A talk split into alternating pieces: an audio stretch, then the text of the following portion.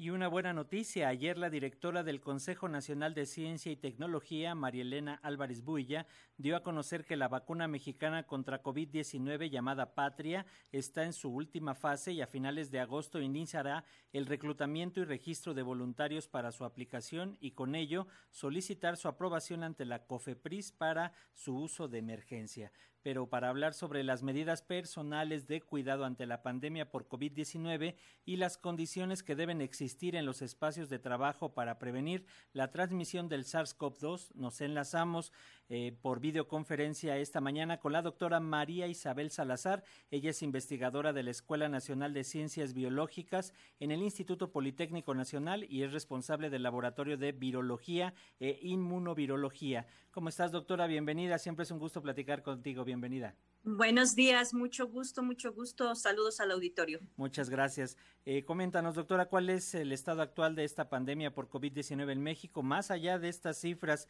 que diariamente nos aporta la Secretaría de Salud, ¿realmente hay condiciones para entrar de lleno a una nueva normalidad? ¿Cómo lo ven ustedes? Sí, pues seguimos inmersos este, en la quinta ola, eh, como el resto del mundo la ha pasado también. Y pues este... Eh, no se ha postergado más el retorno a las actividades, tú sabes, las afectaciones económicas, sociales, incluso psicológicas en la población, en muchos casos ya son insostenibles. Entonces, eh, si bien hay sectores que no se han reactivado, muchos sectores han reactivado sus actividades desde hace ya varios meses y pues creo que es algo ya ineludible el retornar a las actividades, ¿no? Para las, esos sectores que todavía faltan. el, ¿qué es este adelante, adelante. Sí, perdón. ¿Qué es lo que es importante aquí en los cuidados? Pues número uno, la medida básica es vacunación. Esquema de vacunación completo, de refuerzos completos. Ya estamos viendo justamente, lo decías en tu segmento, este, eh, hemos tenido menos ocupación hospitalaria, lo cual es real y en gran parte se debe a la protección, aunque sea en estas alturas parcial, que confiere la vacuna los espacios cerrados es importante señalarlo, la cuestión de las ventilaciones, no quedan de más las medidas eh, básicas de limpieza. ¿Qué nos comentas, doctora? Sí, claro. La primera es la vacunación, o sea, de, verdad, o sea, estar vacunados, las vacunas sí protegen. Mucha gente no está llegando a los hospitales gracias a las vacunas obviamente evitar largas este, estancias o si estadías en sitios cerrados. Si el sitio está cerrado, ventilarlo constantemente para poder tener protección respiratoria todo el tiempo. Sabemos que es un virus que se contagia vía respiratoria. Aún bajo las circunstancias de reactivación, pues evitar eh, en lo posible eventos masivos, eh, conglomerarse con mucha gente, aún en, espacios abiertos, ya que este virus parece ha resultado muy, muy contagioso. Esta última variante, la Omicron BA5, parece ser más contagiosa que las que habíamos visto. Los cuadros en general son menos severos, sin embargo, las personas que tienen comorbilidades deben vigilar todos sus padecimientos de base y controlarlos en, ante cualquier cuadro. Obviamente, desde la parte de vista del lado de los virus, tenemos que evitar en lo posible los contagios, seguir, porque entonces le seguimos dando oportunidad al virus de, mutar, de evolucionar, y creo que eso es algo que todavía no nos ha quedado claro, o sea, sigue habiendo demasiados contagios. La cuestión de la desinfección de los, de los centros de trabajo, de las escuelas, ahora que estamos viendo el regreso de eh, estudiantes a la UNAM y entre otras universidades, ¿qué es lo que nos recomiendas?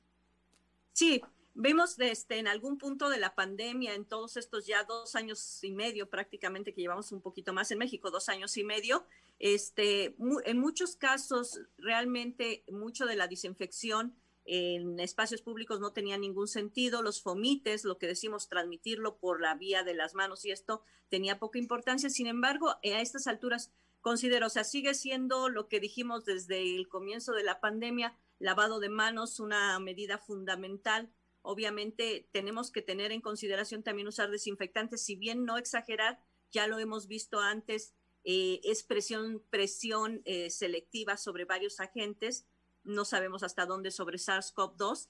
Entonces tenemos también que en este punto, pues eh, más bien atenernos a las medidas básicas, agua, jabón, nuestras manos, todo el tiempo que toquemos superficies eh, potencialmente contaminadas sin este sin llegar a la paranoia, pero sí observar estas medidas.